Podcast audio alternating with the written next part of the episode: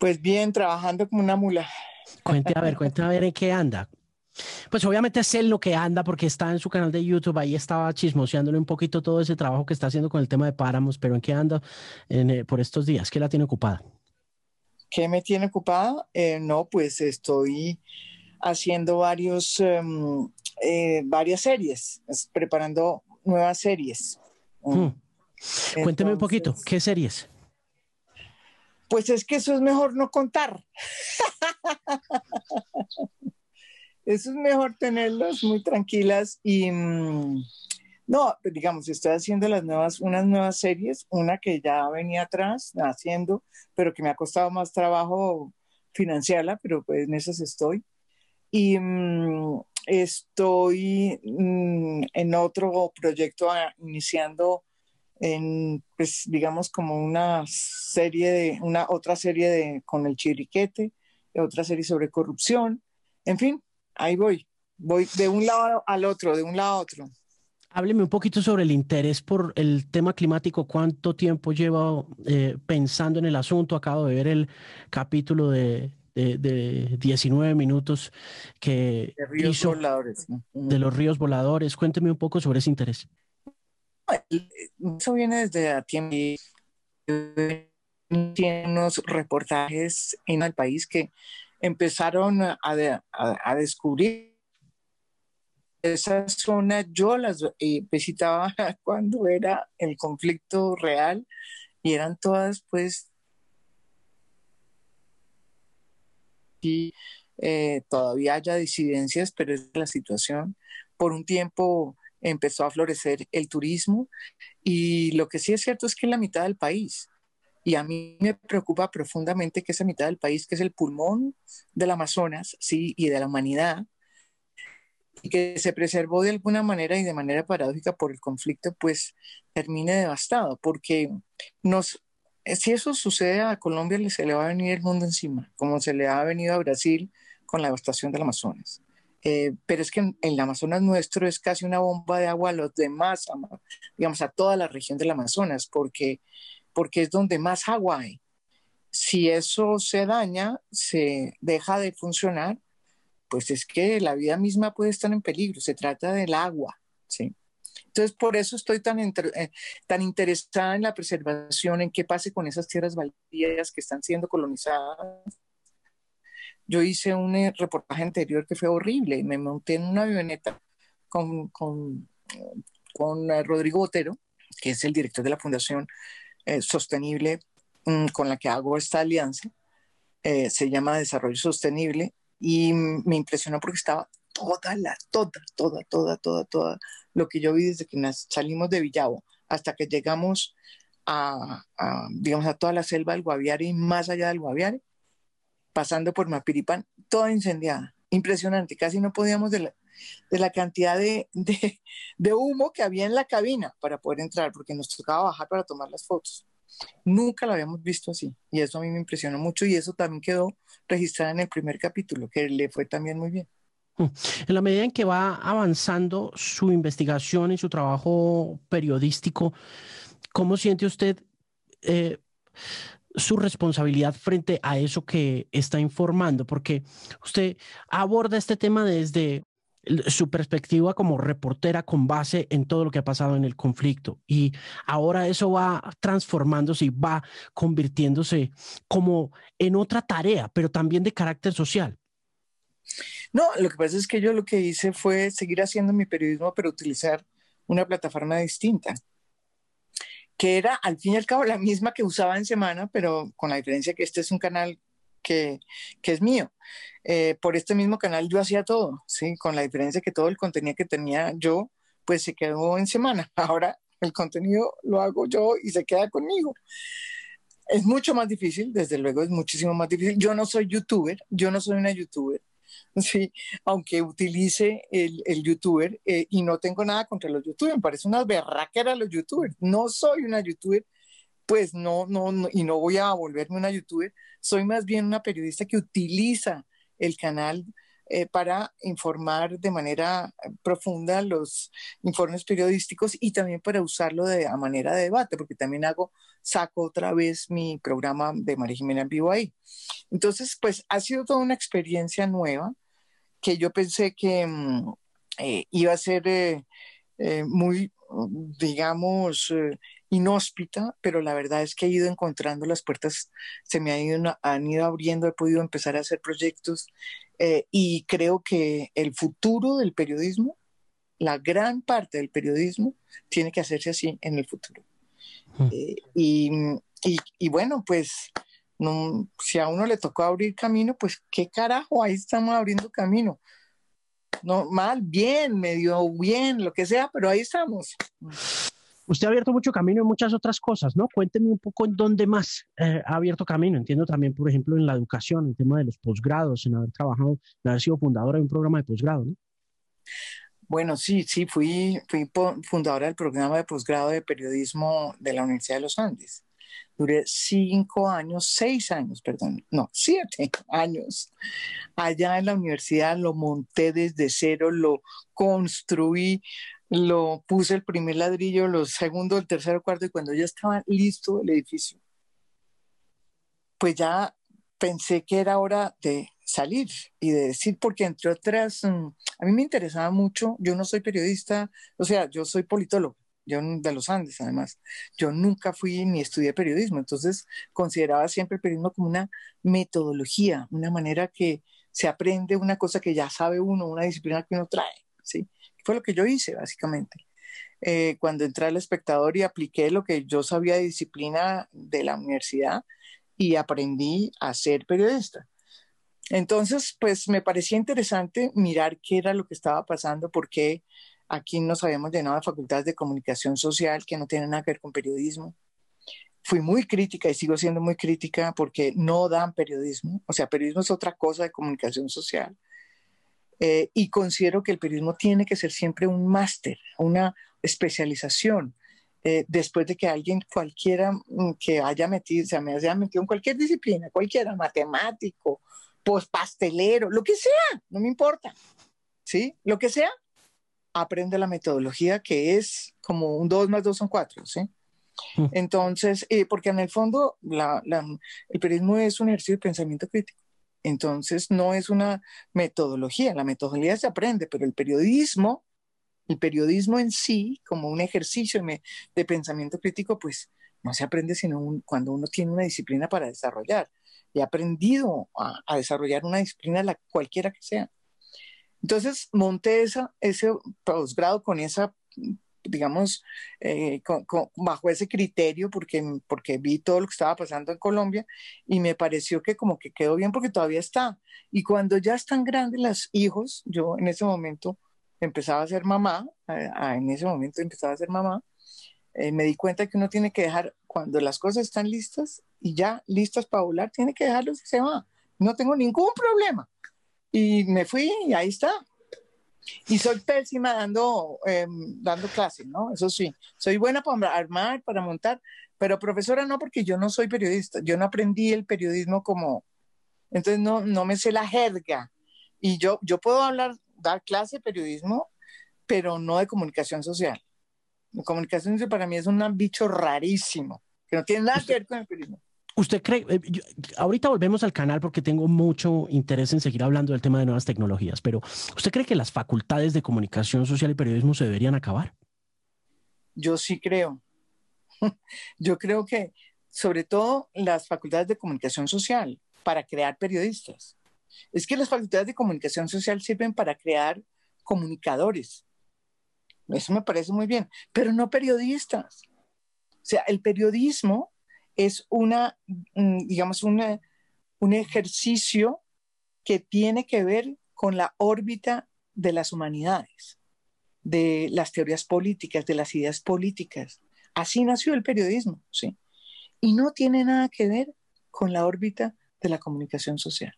¿Por qué se lo digo? Pues porque el, el, periodismo de comunicación social crea comunicadores para las empresas, para las agencias, para... Sí, muy bien, pero es que el periodista que se dedica a ser periodista tiene que ser independiente de los poderes públicos, independiente de los poderes privados. ¿sí? En ese, ese es el periodismo que yo creo el que hemos hecho.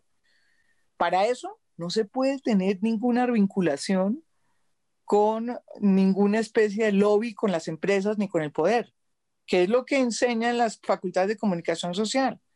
Son los famosos VIP, son los PR, los PR, no VIP, digo yo, los PR. Cabildeo al 100. Public relations, sí. El periodismo no es un oficio de relaciones públicas, que estupidez tan, tan, tan, mejor dicho, tan inmensa, que, que, que pendejada, que con perdón soy yo, qué huevo, nada. Es que, es que no entiendo cómo eso no lo tienen claro. Y, y eso ha perjudicado muchísimo el periodismo, porque realmente aquí los periodistas independientes somos entonces considerados peligrosos porque no somos dóciles, porque no formamos parte de esta, eh, digamos, ejército que hay de, de PRs, ¿sí? Y es que uno puede ser PR, o sea, uno no puede hacer unas relaciones públicas, ¿sí? Y, y periodista. Y, y le quiero decir, los, hay muchísimos columnistas, periodistas importantísimos que hacen las dos cosas. Hmm.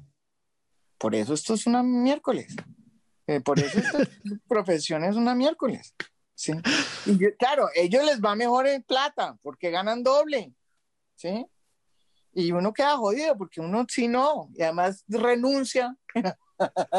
estamos jodidos, pues esto no tiene ningún arreglo, estamos pero, pero, pero yo no me arrepiento de lo que he hecho, pues ya, pues así me criaron, así concebí el periodismo y pues tengo que asumir mis consecuencias de las estupideces que hago, hay veces, pero son estupideces que las hago muy racionalmente y no me arrepiento de ninguna. Oiga, María Jimena, usted es politóloga, pero entonces se metió en periodismo. ¿Por qué? ¿Cómo llegó al espectador? Ah, no, pues porque mi papá trabajaba ya, era, hacía los editoriales con Guillermo, muy cercano a Guillermo Cano, y yo también muy cercano a Guillermo Cano, cuando mi papá muere, eh, yo le escribo una cosa muy pequeña, como una especie como de diario de todo lo que, de, las veces que con mi papá hacía los editoriales con Guillermo, cómo se hablaban tal y tal. Y le mandé un escrito a Guillermo como muy normal, pues, pero para él nomás, para que se acordara de cómo era su relación con mi papá. Y yo tenía chiquita, yo tenía 15 años. Y me llamó don Gabriel después de eso y me dijo, uy, acabo de leer lo que usted le mandó a Guillermo. Eh, don Gabriel era el papá de Guillermo Cano, imagínese. Eh, y me dijo, no, pues mi, papá tiene una columna en El Espectador. Entonces me dijo, pero a ver, yo ya había escrito cositas, yo ya he ido a estudiar a Oxford eh, a, mis A and O levels y, y había escrito cosas sobre precisamente medio ambiente, que siempre me ha gustado. Yo soy busa, yo soy busa profesional. No me diga. Y entonces, eh, desde chiquita, desde chiquita, entonces yo tenía obsesionada esta cosa del medio ambiente y no sé qué, pero no había escrito sino cosas ahí muy, muy, muy pendejas, pues para el magazine dominical.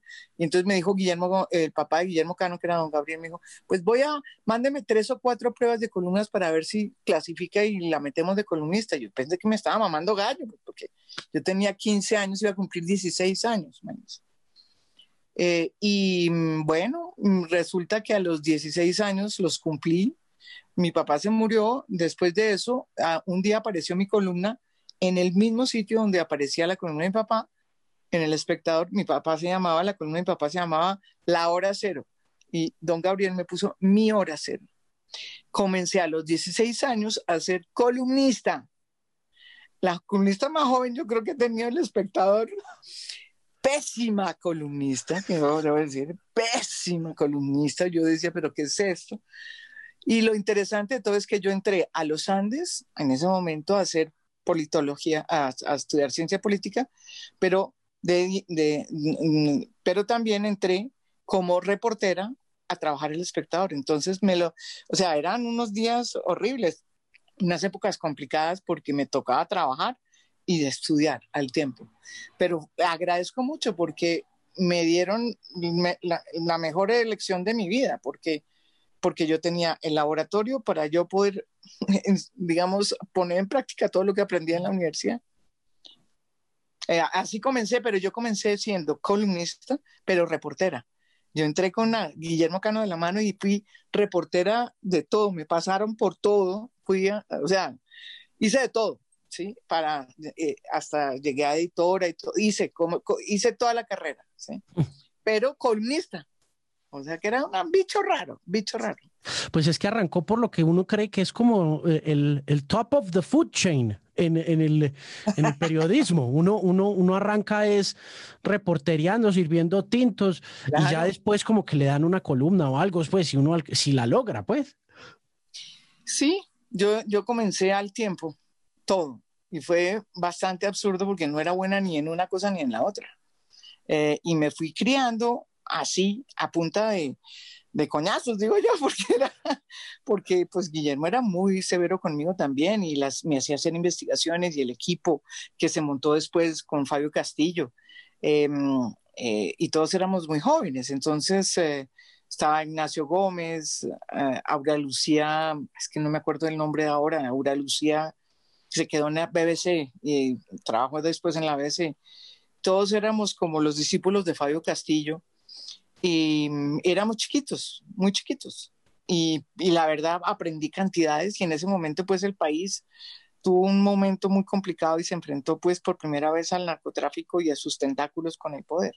Y eso fue lo que yo encontré en el espectador también. Hmm. Usted cuando arrancó esas tareas que le ponía a don Guillermo Cano, ¿qué cosas le puso al principio a hacer? La primera cosa yo me acuerdo fue una investigación que me metió complicadísima, que casi me matan eh, eh, por las amenazas, digo yo, porque era un escándalo de la, em, eh, se llamaba en ese momento, pues ahora se llama agencia, se llamaba donde, donde se hacía la reforma agraria, que ya había... El ICA. el ICA, es correcto, el ICA. Hice una investigación sobre corrupción en el ICA, la cosa más impresionante eh, y todo dado por él, auspiciado por él, dirigido por él. Y mm, esa fue la primera mía que me corrigió Guillermo Cano de Peapa. Y esa fue durísima porque estos salieron los, eh, digamos, señalados, entre comillas, a decir barbaridades de mí, a decir barbaridades. Esa fue la primera. Y la segunda fue cuando mm, yo que era busa y vivía mucho en San Andrés, se, se naufragó un barco que se llama Betty B uh, de Betty Y mm, hice, me fui, me cogí un avión desde San Andrés a Providencia, pues un avión es una avioneta y vuelta miércoles, en esa época peor, sí, sí, sí, era impresionante llegar así. Y hice el, toda la reconstrucción, fueron como 52 muertos, una vaina, un naufragio horrible, eh, y era como las postrimerías del gobierno, era el comienzo de un gobierno que no me acuerdo si era el de... El de ¿Barco? Eh, eh, sí, barco. Y, bueno, eso fue, no me acuerdo si creo que era barco y, y, era, y fue uno de los reportajes más impresionantes que yo hice y también causó mucha mella, entonces empezaron a decirme que yo era no sé qué y, y fue impresionante ese reportaje porque a mí me impactó mucho ver cómo prácticamente las familias se desaparecieron, ¿no? Y eso fue un naufragio en esos barcos que todavía hay, imagínense, que hacen ese transbordo entre San Andrés y Providencia y que como no tienen ninguna, digamos, eh, eh, vigilancia de puerto, pues a veces reciben mucha gente y terminan en estos naufragios tan horribles.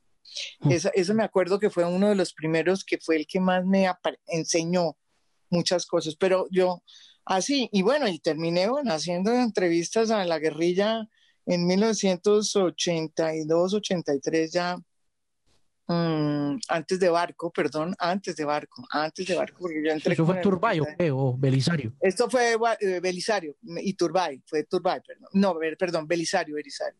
En Belisario, a mí me tocó hacer la primera entrevista con, eh, digamos, que el M19 concedió en la selva, desde la selva, porque la primera que concedió aquí en Bogotá se la dio a Germán Castro, y yo pues tenía, como le digo yo, 18 años. La primera vez que a mí me toca viajar eh, a la selva. La primera vez que yo conozco la selva es ahí. Y fue tenaz, fue tenaz, fue tenaz porque duré un mes, un mes eh, con ellos. Eh, no me podían sacar, la entrevista fue un desastre y al final de esa entrevista, ese día me pusieron una bomba. ¿En dónde? En mi casa, el más. Mm. Hijo de madre. ahí comenzó muchas cosas difíciles y todo con Guillermo Cano. Guillermo sabía todo, todo lo que, digamos, me pasó en ese momento, todo era de acuerdo con Guillermo Cano. Eh, la entrevista era muy importante, habíamos dicho que la única manera de hacerla era que teníamos que decir que ellos me secuestraban en un punto dado en la selva porque de otra forma no se podía hacer la entrevista. Eso se pactó así, en fin. Y, mm, y obviamente no era un secuestro, sino que era la única manera para decir nosotros vamos para allá. Así se hacían las entrevistas antes porque no habían comisionados de paz ni nada, ni los periodistas teníamos cómo ir allá. Y mm, la verdad fue que después de eso me dio, empecé a entender que en este país pues estas cosas tienen un costo muy grande Después de que me pusieron la bomba, eh, la casa se destruyó, a mí me tocó irme del país por un tiempo y esa fue la primera vez que yo sentí pues pasos de animal grande. Oiga, ¿y por qué fue un desastre la entrevista? Pues porque imagínese que me tocó hacerla, porque el primer capítulo no lo pude hacer porque eran, una, eran siete, siete capítulos, eh, pero me tocó, me pusieron la bomba, destruyeron mi casa, me tocó irme. Entonces, en medio de todo eso me tocaba hacerla. Eso era dificilísimo hacerla, con la presión de tener que hacer esa, esa eh, serie, digamos, esa, escribir esos reportajes de seis capítulos. Fue horrible porque tenía, pues, ahí me acaban de poner una bomba. o sea, me querían matar. ¿Y quiénes? Pues el más, que eran quiénes en ese momento unos muy importantes miembros del ejército vinculados con el cartel de Medellín que estaba en su furor eh, y, mm, y, gente de la extrema derecha que tenían, digamos, relaciones con en Magdalena Medio con los grandes terratenientes. Entonces, esto era una estrecha relación muy fuerte que pensaban que era que yo era del M19 por haber ido a entrevistar al señor Bateman. Eh, muy parecido a lo que pasa ahora, pero con la diferencia que ya no lo matan, o sea que este país en algo hemos cambiado. Eh, ¿Usted se va para dónde? ¿Se exilia en dónde? Me tocó irme para, eh, me fui para Estados Unidos durante un tiempo, ¿sí? Y para París después, durante un tiempo. ¿Qué estuvo haciendo allá?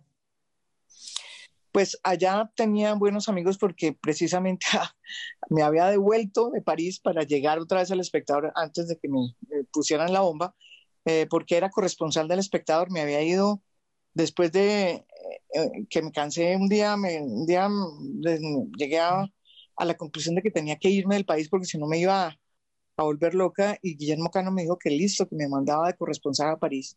Me fui a París, había estado tres años allá, me devolví a Colombia empecé a hacer mi periodismo y resulta que me, me pasó lo de la bomba. Entonces me devolví a París, me devolví a París, me acuerdo, y me quedé ahí pensando y reflexionando si me quería quedar allá o no, o si me devolvía. Y mm, me fui a Estados Unidos por un rato y me terminé devolviéndome porque obviamente no, no sabía qué hacer afuera. Mm. Eh, pero, pero por muchas, en muchas ocasiones, no fue esta la primera, siempre tuve oportunidades de quedarme afuera, ¿sabes? Y, y al final decidí que no. Todavía no sé si esa es la mejor opción que hice o no, porque pues, mucha gente se quedó allá afuera y está haciendo su vida afuera, como periodistas incluso. Yo me devolvía, yo siempre me devolvía.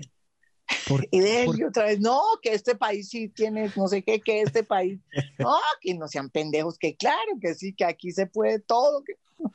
Bueno, y desde entonces estamos en la misma. Eso hace ya como 25 años. Impresionante. Mire, ¿y aprendió algo de periodismo gringo cuando estuvo allá o de periodismo francés? ¿Qué, qué pudo aprender que pudiera traer acá? claro, es que yo después de que mataron a mi hermana, es que después matan a mi hermana. Bueno, matan a Guillermo Cano, matan a, eh, nos ponen una bomba a nosotros, a todo el periódico. Eh, la unidad de investigación la, nos toca volarnos a todos, o sea, escena impresionante, todos nos tocó irnos, sí, a Nacho Gómez le tocó irse, a mí también. ¿cómo, cambió el periodismo con la muerte de don Guillermo Cano? ¿Cambió? Pues yo sí creo porque fue la primera vez que se dio cuenta el país que, que los narcotraficantes estaban dispuestos a matar a los que no estaban, o sea, al periodismo, al periodismo independiente, como Guillermo Cano. Y eso es un golpe al periodismo independiente. Yo creo que eh, atemorizó a mucha gente esa muerte, tristemente. Eh, tanto es así que nosotros duramos durante seis meses en una alianza que hicimos con todos los periódicos de Colombia, era una cosa única en el periodismo mundial. Durante seis meses duramos publicando la misma historia que teníamos nosotros, que habíamos, que habíamos investigado y que no queríamos publicar porque si publicábamos en el espectador nos seguían matando. Entonces decidimos hacer una alianza para publicar esa chiva en todos los periódicos.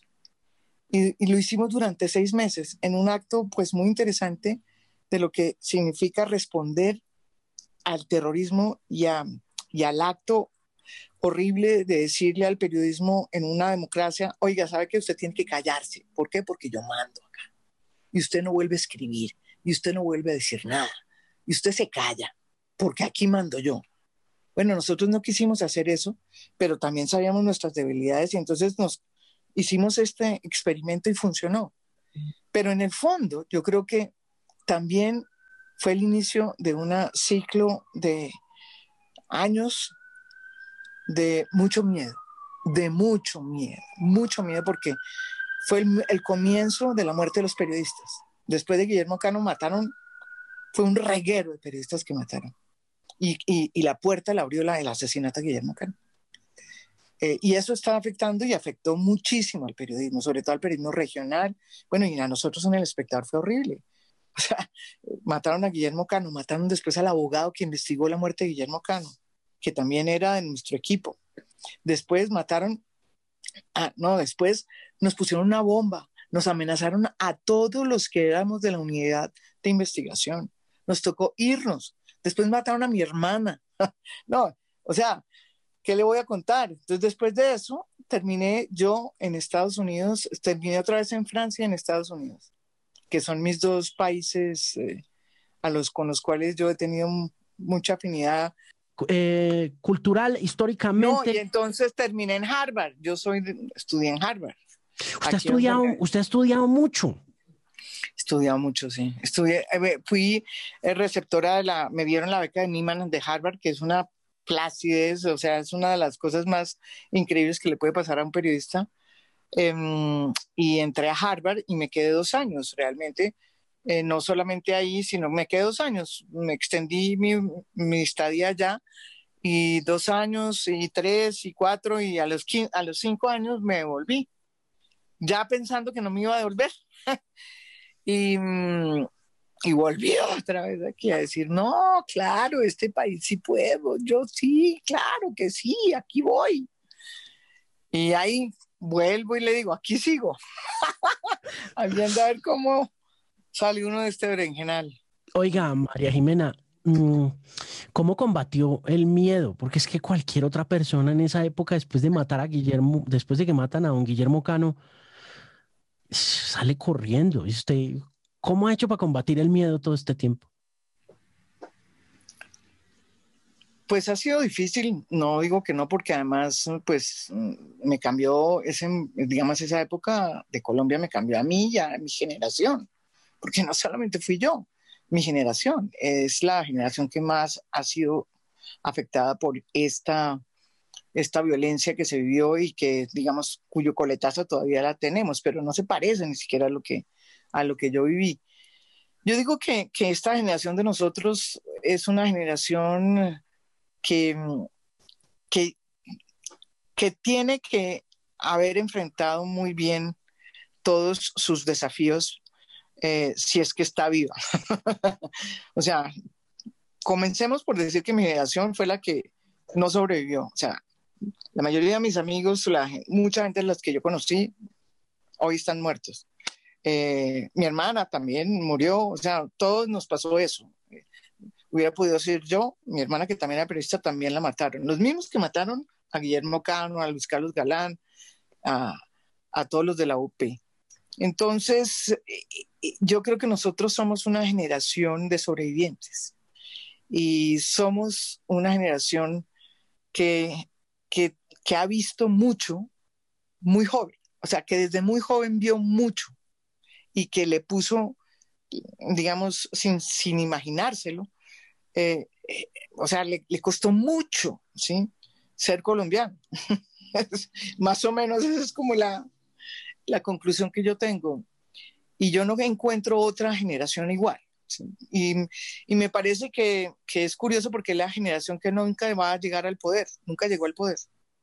Yo, yo soy la generación de los 55, los que tienen 55 a 60, hasta 60 años. Esos no han llegado al poder, no van a llegar al poder, van a ver, se la saltaron. Esa generación se la saltaron. Eh, porque pasaron de 65, 66 que tenía Juan Manuel Santos, no sé qué, a 43 de, de Duque. Iván Duque tiene 43 años. La mía, como dicen los gringos, wiped out. O sea, no solamente la borraron eh, con sangre, sino que la borraron políticamente. ¿Y está convencida que no va a pasar? ¿Que no van a ver el poder? No. No, yo no creo, pues, pues mi generación es, imagínense, Germán Vargas, Gustavo Petro, esos son, ¿sí? Eh, no creo. ¿Usted cree que Germán Vargas va a llegar a ser presidente de este país? no lo sé. Eh, ¿Usted cree que Gustavo Petro va a llegar a ser presidente de este país? No lo sé. no, sabría decirle. no, pues, no sé si sea una pregunta correcta, pero ¿le gustaría ver a alguno de los dos en el poder? Pues ninguno, pues me parecen que sí tienen pues, pues eh, mm, cualidades, mucho más cualidades tienen los dos que Duque, desde luego. Se merecen mucho más llegar al poder Petro y Germán Vargas que Duque, que no hizo ni la mitad de las cosas, que Duque no hizo nada. O sea, pensábamos que Andrés Pastrana no había hecho nada. No, frente a Andrés Pastrana, mejor dicho, Andrés Pastrana es un portento frente a Duque. Entonces, yo digo, es increíble, ¿no? Después de Duque, cualquiera puede ser presidente después. Cualquiera, cualquiera. Por eso hay 48 candidatos hoy en esta candidatura o campaña presidencial. 48 candidatos presidenciales, es decir, es decir, ergo, igual, en Colombia, usted puede ser eh, perfecto, usted debía ponerse, eh, podía, ya lance, lance, mejor dicho, estaba demorado en lanzarse. ¿En serio? todo el mundo puede ser presidente. Lo que, a mí porque no me gusta, pero yo también me puedo lanzar. ¿Por qué no le gusta? Sabiendo que tiene... No, porque yo no soy de eso, yo no tengo eso, yo conozco demasiado el poder para que me guste. Me parece el poder en Colombia es un poder corrupto. Pero yo creo que el poder en toda parte, ¿no? Claro, pero en Colombia sobre todo, ¿sabe por qué? Porque en Colombia el poder ha durado demasiado. Las élites son las mismas hace un siglo y dos siglos, ¿sí? Y aquí los hijos suceden a los hijos y, es más, yo soy, yo soy demostración de eso. Yo heredé columna. ¿Usted le parece poco? Usted es élite periodística. No, pues no, yo no sé si soy élite periodística, pero yo soy de, o sea, aquí las estirpes forman parte como de la eh, historiografía de, sí, de la, del, país y las élites siempre han durado mucho en este país, porque aquí no ha habido un cambio de nada, ¿sí?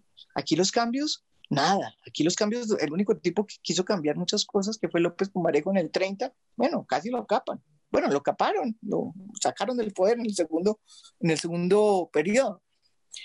Pero, pero digamos, aquí los cambios son muy difíciles de hacer. Aquí no tenemos reforma agraria, aquí no Entonces, cuando usted estudia cómo es el poder aquí, no es la mejor manera de poder aportar un granito de arena a esta sociedad es siendo periodista, no siendo político. Eso sí lo tengo claro. Sí, pero parece que la gente no. Parece que la gente piensa que lo que, es, lo da réditos es ser presidente, entonces después de que todo el mundo quiere ser, pregúntale a cualquier persona, hasta los niños quieren ser presidentes. No fregues, así no se llega al poder. Mire, pero volviendo a ese tema de cosas que se transforman, y usted que vivió esa época violenta del narcotráfico en carne y hueso como reportera, como persona, como ciudadana, ¿cómo siente el fenómeno del narcotráfico ahora? ¿En qué ha cambiado eh, la transformación de este país con base en eso? Con, eh, ¿Usted cómo ve eso? No, yo creo que nosotros hemos ido volviéndonos sutilmente eh, una Estado que ha prácticamente gobernado de la mano de la ilegalidad. Pero la ilegalidad hoy, como lo dice claramente una serie que dice que se llama Mafia Land, es, no es hoy es hoy muy distinta a la de Pablo Escobar, ¿no? Pablo Escobar era un outlaw, como digo yo, era una persona que no era bienvenida en el establecimiento. Los eh, nuevos eh, mafiosos, digámoslo así, son completamente parte del establecimiento y el establecimiento los apoya, los, los acoge y, los, y son, son estrellas de, esa, de ese firmamento, ¿sí? Pese a que tengan eh, toda una vida de oscuridades. ¿Por qué sucedió eso? Bueno, eso es una de las discusiones que a mí me gustaría dilucidar pues en, el periodismo. Eh, y eso tiene que ver mucho precisamente con la captura del Estado en todas las regiones, la manera corrupta como se eligen aquí y se hacen las elecciones, cómo se captura, cómo las mafias capturan y cómo eligen a los mismos y cómo entonces eh, un tipo lo ponen preso y entonces deja a la mujer, es una berraquera, y eso me parece, ¿no? Y, les parece que ese es el, eh, un, canto a la bandera para eh, elogiar a, las, mujeres, no, ese es, es el canto a la corrupción, ¿no? Porque es como las familias. O es como si las familias fueran la, las dueñas del Estado, de las sillas de los parlamentos, de los congresos, de las ah, asambleas departamentales, de los concejales, de los consejos. Entonces, eso, eso a mí me sorprende y, yo considero que Colombia es un país muy corrupto y eso lo dice también Transparencia Internacional. Eh, y no es solo eh, que sea, digamos, un país corrupto, sino que se acostumbró a esa corrupción y elige a los mismos. Es, y como no hay cambios, que es lo que nos hace realmente raros, ¿sí? porque los demás países cambian, ¿no? ahí cuando hay demasiada exageración de la izquierda, pues sale de la derecha, ¿sí? O salen los de... Aquí no, aquí todos somos iguales, con excepción de Álvaro Uribe, que yo creo que Álvaro Uribe es un tipo muy importante, yo no puedo negar eso, un presidente muy, muy importante, que ha, pues imagínense, ha hecho historia incluso después de que se fue del poder porque sigue poniendo gente. Eh, yo creo que él sí trajo una cosa que todavía no teníamos nosotros en el siglo pasado, que era el, populismo. ¿No es verdad? Y Petro trae de alguna manera el otro populismo, populismo de izquierda, que tampoco teníamos. Entonces, bueno, sí vamos cambiando. Lástima que siempre cambiamos para mal. No podemos cambiar para bien. Sí. Oiga, María Jimena, volvamos un poquito al canal. ¿Cuánto tiempo lleva con el canal de YouTube?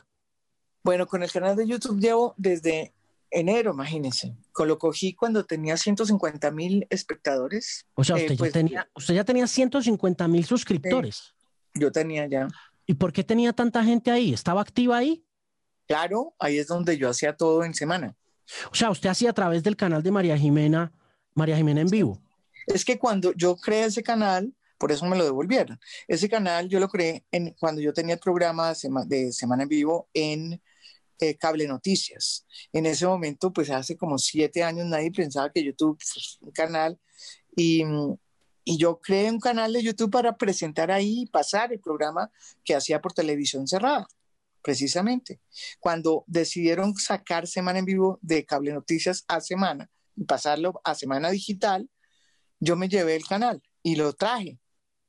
Pero como el canal estaba en mi nombre, ¿sí? Eh, pues lo único que hicieron fue lo mismo, para poner María Jiménez Usán, pero semana en vivo. Entonces yo igual seguía haciendo mis programas, lo mismo, pero para semana en vivo. Hmm. Cuando renuncié, que fue en noviembre, pues ellos no tenían nada que hacer con un canal a mi nombre.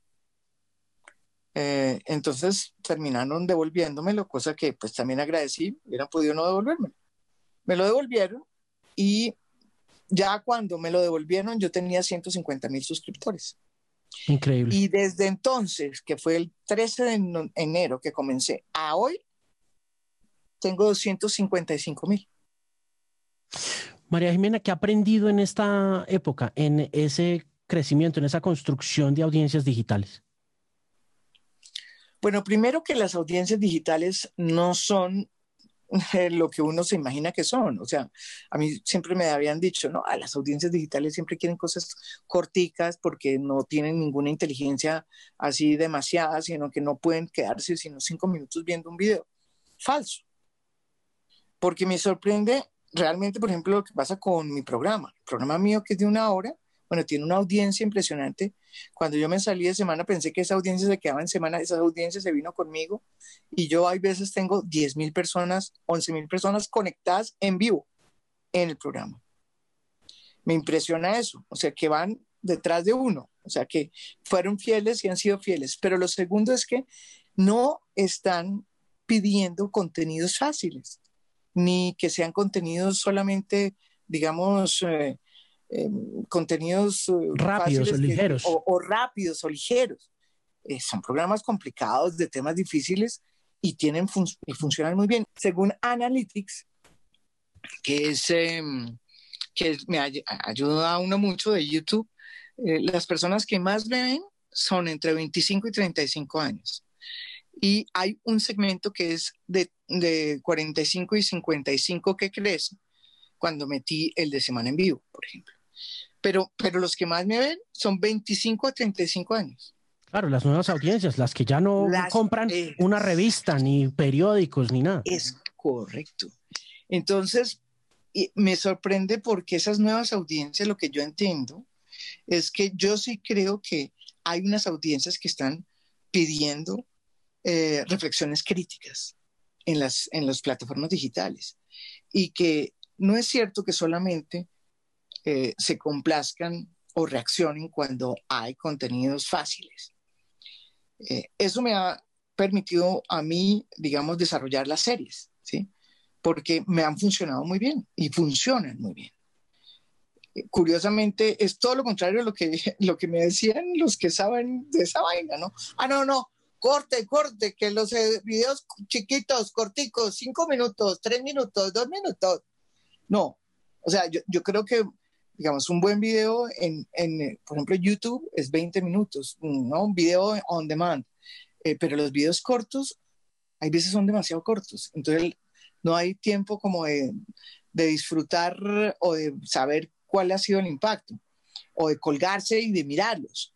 En cambio, con 20 minutos, por ejemplo, yo he aprendido que la duración es muy interesante y el gran reto que yo he tenido es que yo he aumentado el nivel de duración de la audiencia que entra a ver un video. Eso me ha a mí producido una gran satisfacción, porque significa que hay gente que se entra y se queda cada vez más viendo mm. lo que yo produzco. ha sido toda una nueva aventura. Así, eh, ¿está muy polarizado ese público joven? Pues sí, no, ¿sabe? Yo creo que depende de lo que uno le dé. Como digo yo, si uno le da pan y circo, pues sí. Eh, pero yo sí creo que en general el mundo está polarizado.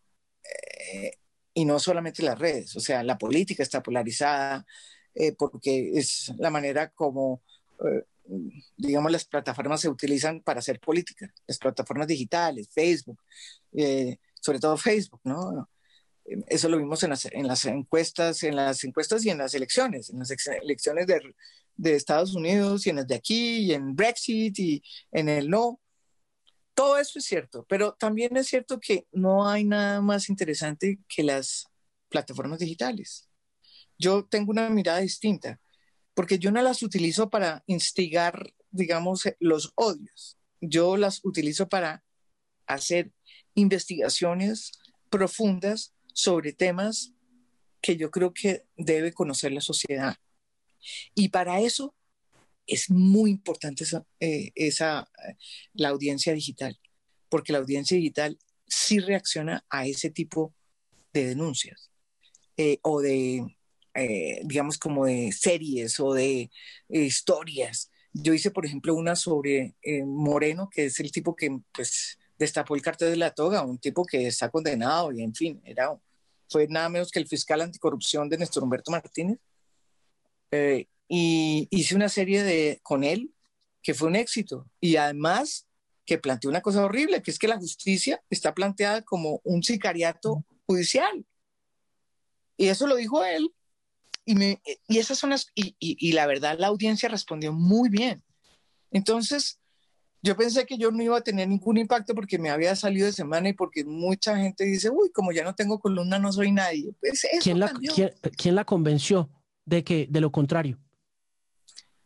De, no, es que, o sea, yo creo que es que ya la influencia no está en las columnas, o no solo en las columnas, la influencia está en, las, en la capacidad que uno tenga de llegar a través de, las, de estas grandes audiencias y las plataformas digitales para eh, por lo menos sembrar ¿sí? reflexiones importantes en las audiencias.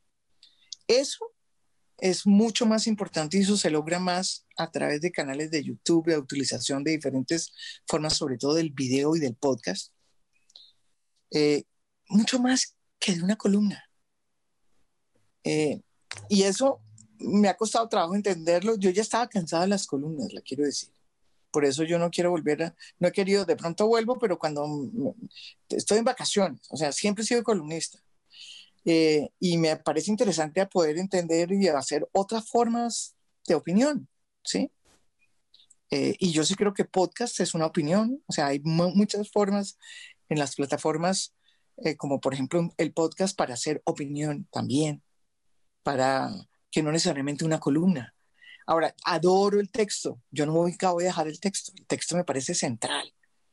Pero me parece que uno tiene que también aprender a buscar lenguajes nuevos en las plataformas digitales. Y eso es lo que estoy haciendo. En esas plataformas se está escribiendo, me imagino. Pues sí, claro, pues yo escribo todas las series, las escribo, pues todo lo escribo yo, pero todavía no he vuelto, hace rato no escribo para, no, no tengo columna, o sea, no tengo todavía Estoy dedicada a la parte audiovisual y un poco al podcast.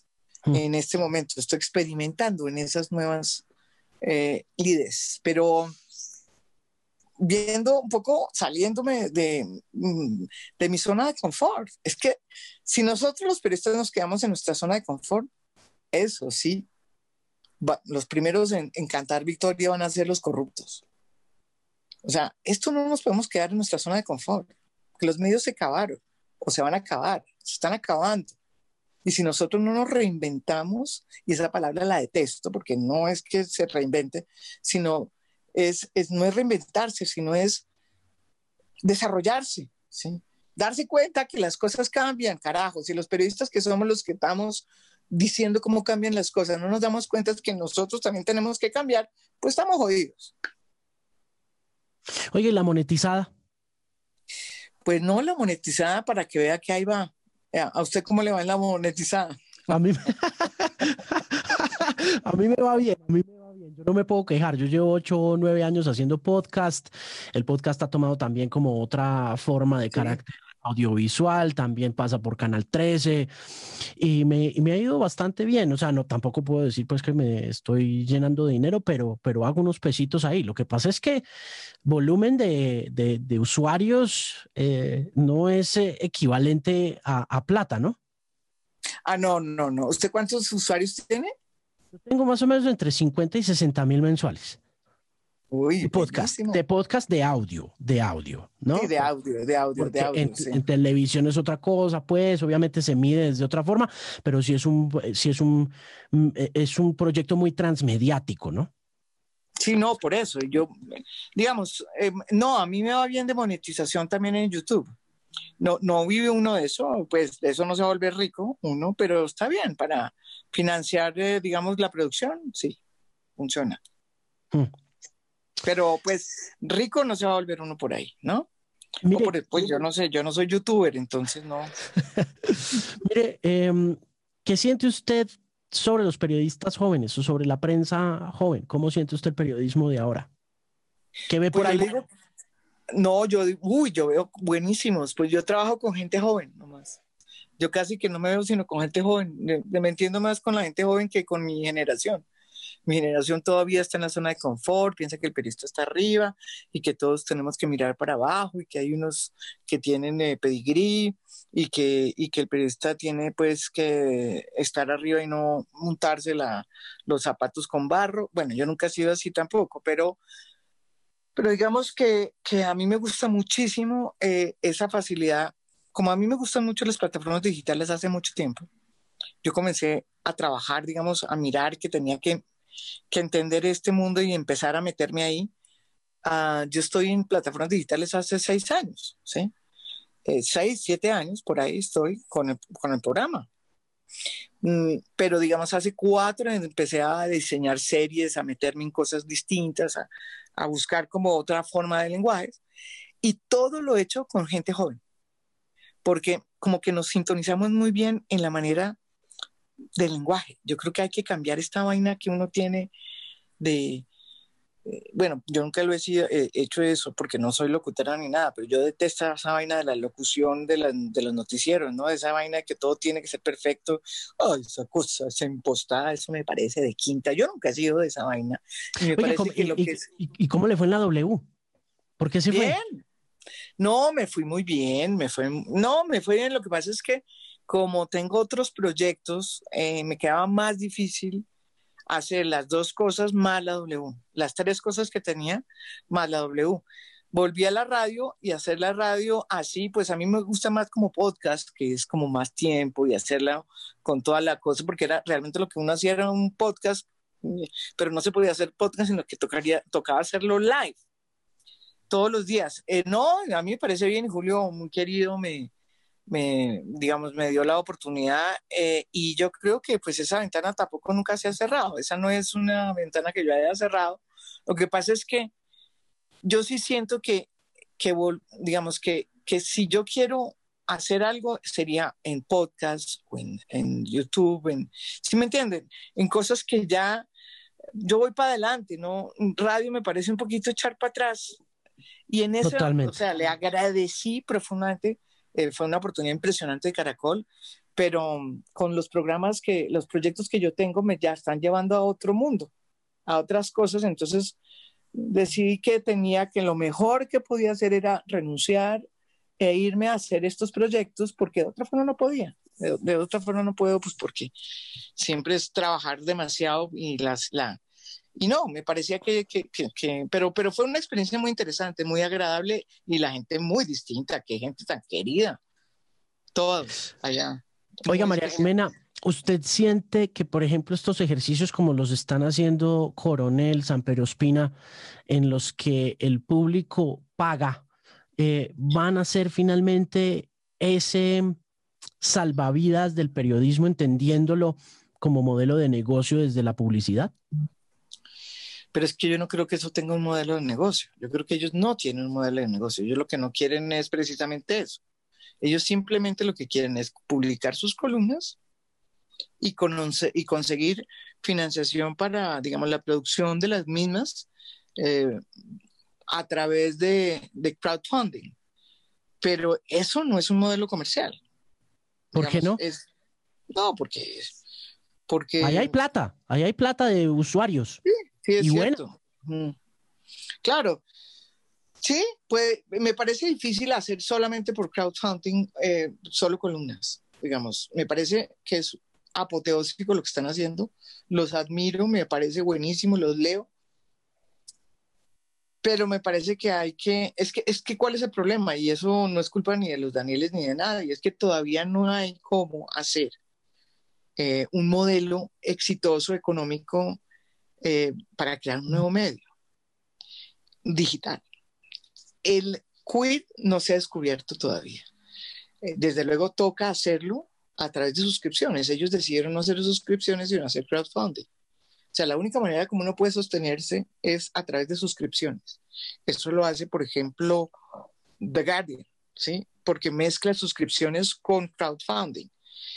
Eh, ellos decidieron no hacerlo. Es un camino difícil, culebrero, eh, pero admirable, quiero decirles. Yo los admiro profundamente, pero pienso que ni ellos, ni nosotros, ni nadie ha descubierto todavía cuál es esa, digamos, eh, esa, esa ecuación que nos permita que un medio digital sea realmente sostenible.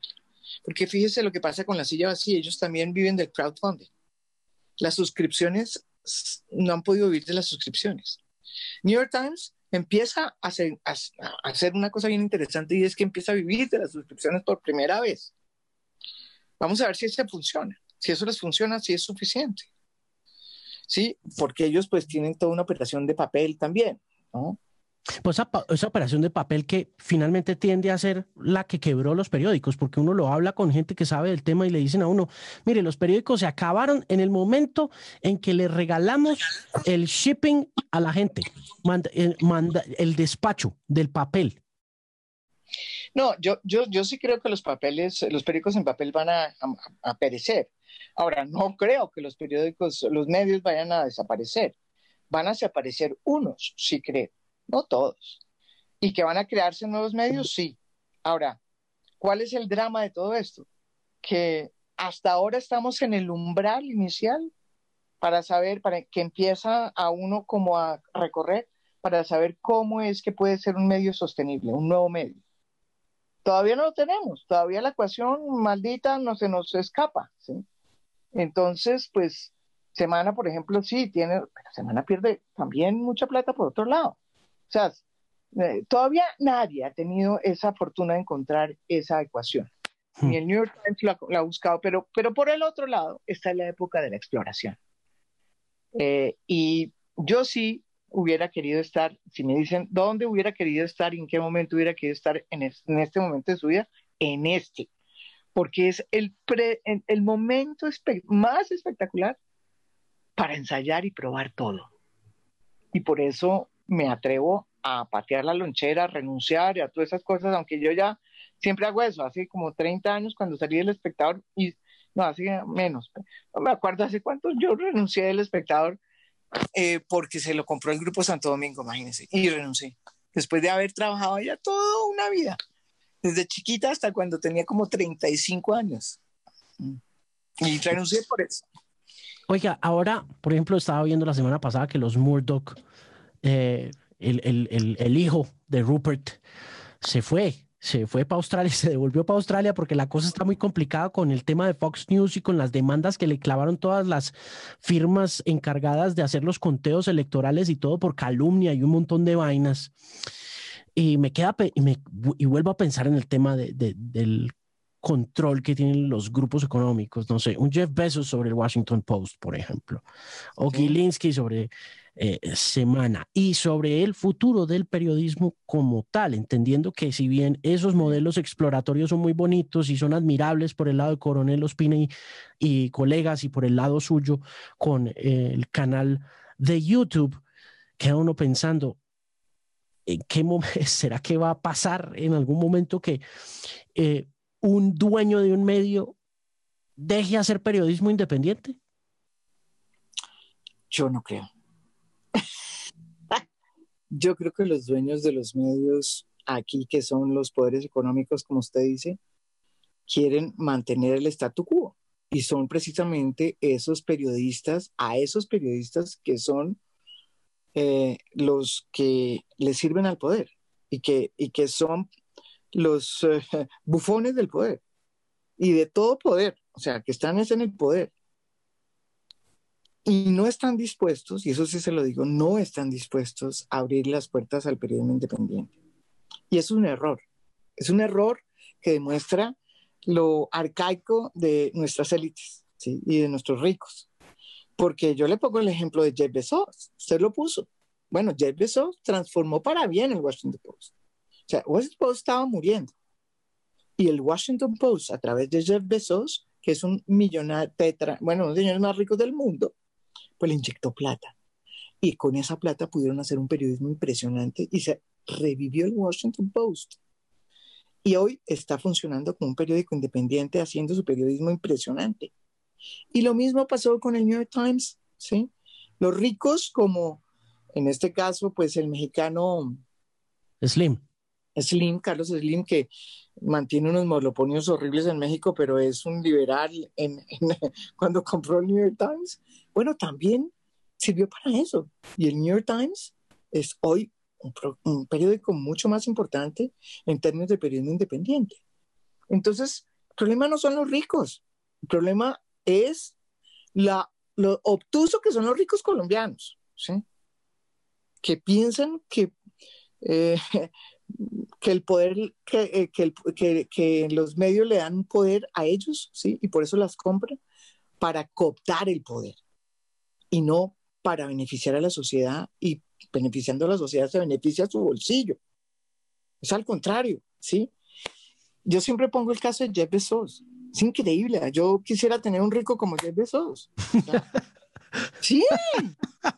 ¿Por qué diablos no tenemos un rico como Jeff Bezos?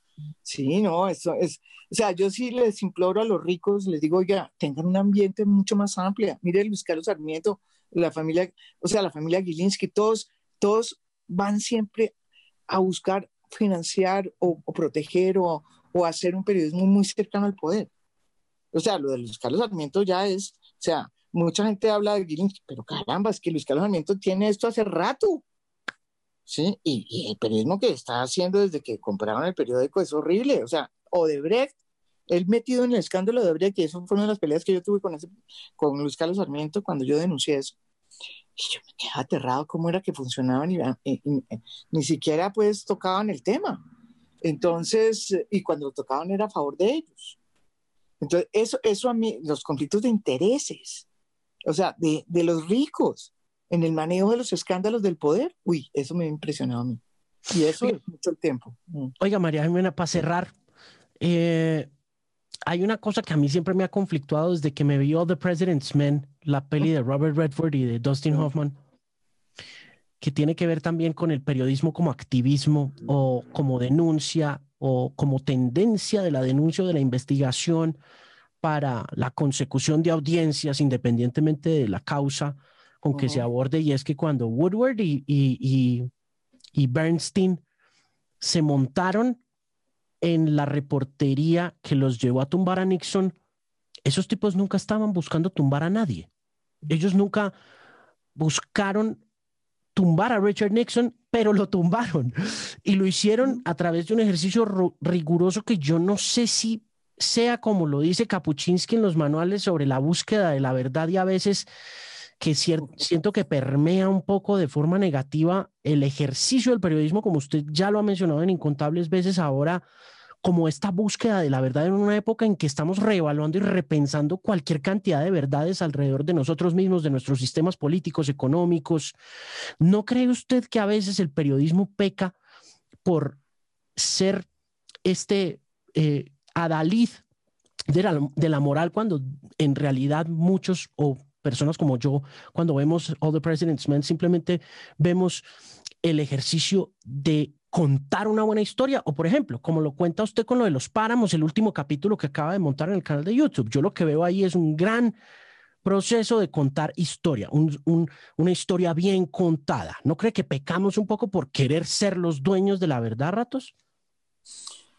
Bueno, yo creo que, digamos, eh, sí, la verdad es una palabra que tiene hoy, pues parece como si tuviera, eh, eh, digamos, COVID. Sí, es, una cosa que uno la coge así, uy, ¿qué será? Porque la fake news, la verdad, nadie, todo el mundo tiene su verdad. y, mm, y, ahora todo el mundo es periodista, pues porque no, hay periodismo comunitario, entonces los periodistas no tenemos que existir, eso que también es falso.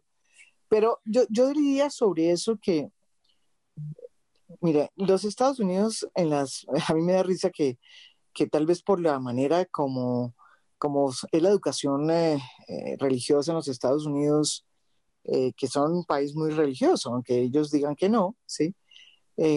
está esta tendencia a, a entender la ética como un problema de blancos y negros, ¿no? De buenos y malos, ¿sí? Que nosotros no somos así. Nosotros precisamente por nuestra mezcla eh, y porque somos católicos, pero también traemos todas nuestras, digamos, traemos toda una cantidad de una sabiduría, digamos, eh, milenaria. Eh, hay unos sincretismos muy impresionantes y nosotros somos muy llenos de grises, ¿sí? y eso también, así es de complejo en Europa también las sociedades que son, digamos, como más multiculturales. Entonces, ¿Por qué estoy explicando yo esto? Porque a mí me parece que se cometió un gravísimo error en un momento dado en la vida cuando se empezó a enseñar periodismo y se, se dijo que el periodismo tenía que ser neutral. Y que un lado, de un lado estaban los buenos y que de otro lado estaban los malos. Esa vaina, ¿quién se la inventó? El periodismo nunca debe ser neutral, nunca ha sido neutral, ni nunca va a ser neutral periodismo nació en los cafés de Inglaterra, de Londres, de las tremendas discusiones que daba la revolución industrial, en contra de todos lo que había presupuestado y en contra de todos los paradigmas. ¿sí? Así nació el periodismo. Y el periodismo era un activismo, o sea, entendido como, como tal. Ahora, ¿qué es lo que es peligroso? De, de, o sea, lo peligroso no es ser activista. Es que yo creo que el ejercicio del periodismo es siempre un activismo. ¿En, ¿En pro de qué es la pregunta? Pues del interés general. Tiene que ser del interés general, de la agenda pública, ¿sí?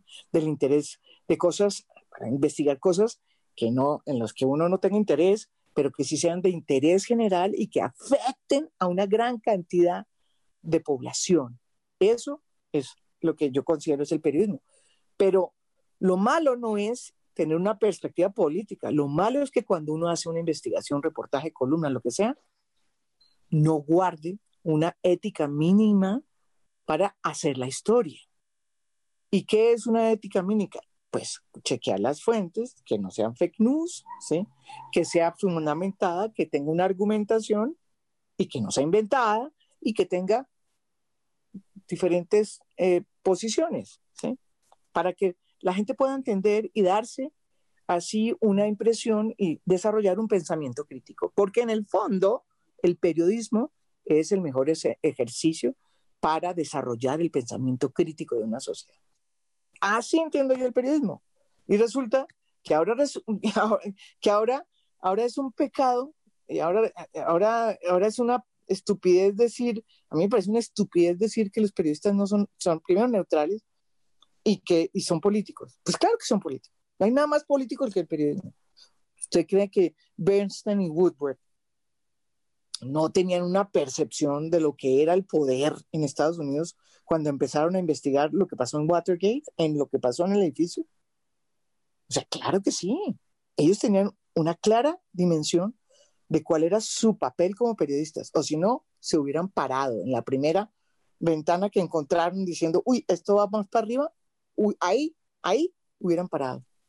Y siguieron. ¿Por qué?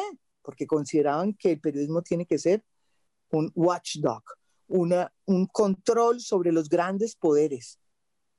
Y eso, eso es una visión política. Eso es una visión política.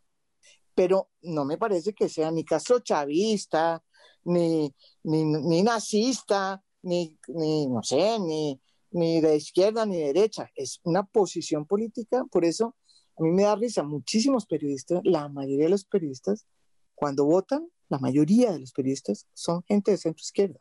¿Por qué? Porque van en contra de, o sea, el ejercicio de uno lo hace estar siempre en contra de las élites, de lo que uno tiene que auscultar, del poder que uno tiene que mirar, ¿sí?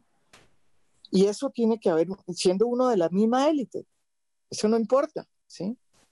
Eh, yo lo aprendí eso en El Espectador, los Cano eran una familia paisa, que se vinieron para Bogotá y empezaron a, darle duro a las élites, políticas regionales económicas. ¿Qué tal el grupo Mikkelsen? Contra el grupo Mikkelsen se. Y lo hicieron siendo parte de la élite, porque eso es parte de la democracia. Así funcionan las democracias. Entonces, yo creo que hay que rebobinar. No creo en que los periodistas sean neutrales. Eso es una falsedad. Los periodistas neutrales no existen. Yo respeto mucho a los periodistas de derecha, de izquierda o de centro. Y lo mejor que pueden en estos momentos en que la audiencia saben todo y deben saber todo de uno, uno es ser transparente y, que la audiencia sepa de dónde viene uno y qué piensa. Lo que sí uno no puede permitir, porque la audiencia se lo cobre y con toda la razón, es hacer una, una noticia mentirosa. Sea de izquierda, de centro, de derecha o de extrema derecha. Y eso es lo que está pasando hoy. Fox hace eso, hace historias basadas en la mentira. Muchos periódicos, muchos medios hacen historias basadas en la mentira que es propaganda. Eso no tiene nada que ver con periodismo. Yo no tengo nada que ver con eso. Una cosa es la propaganda. En eso yo no estoy metida. Pero yo le digo, yo sí soy política, yo tengo mi percepción política, mis opiniones políticas, mi cada vez que escribo yo, escribe la víctima, la persona que tiene una visión especial y política sobre mi sociedad y sobre el mundo. Entonces, eso es lo que hace interesante el periodismo. Entonces, yo creo que las gracias a todo lo que está pasando, vamos a volver a que el periodismo sea un, sea, sea un acto político, pero con todas las de la ley, en el sentido de que uno no puede, por eso, darse el lujo de hacer fake news.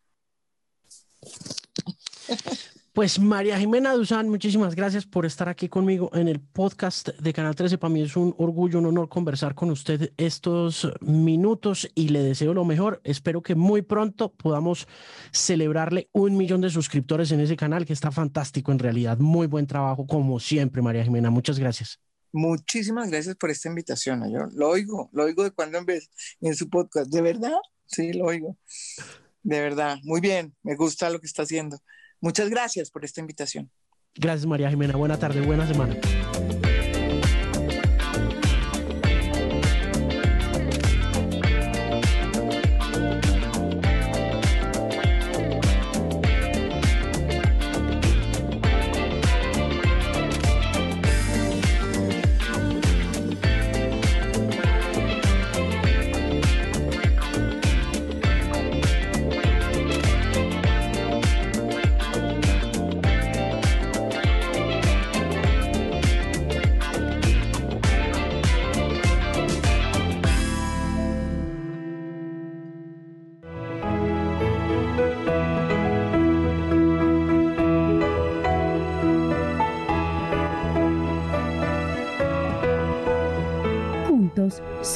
Más que 13.